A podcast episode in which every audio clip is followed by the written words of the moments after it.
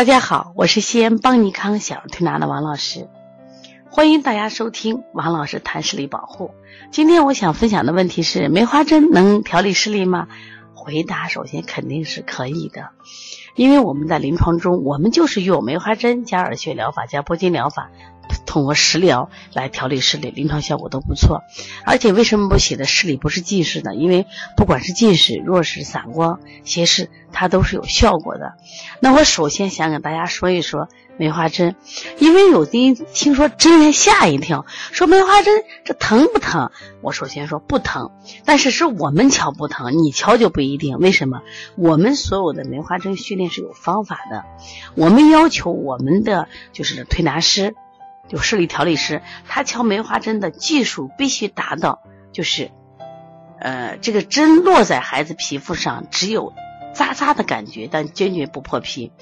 那么要求我们的推拿师在敲的时候，因为梅花针一面七个一，单头的一面七个，双头的一面七个，一面一一针，就是他在这个穴位不管敲一百二十次还是二百四十次，他只落七个点。就要求精准度必须这么好，而且坚决要求不能破皮。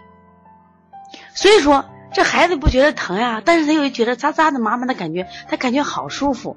我们有时家长来的时候，我们也给他体验，对大人的效果也很好。他们说：“哎呀，我敲完以后头好轻啊，知道吧？”说因此在敲的时候，这个技术特别的重要，这就希望大家注注意的。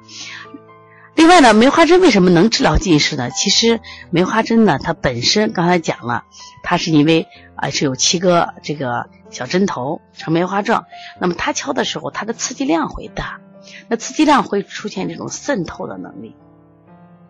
这个渗透能力就像我们一个石头扔到水里面，它会掀起涟漪，说它呃再配合上我们的按摩，效果会更好一些。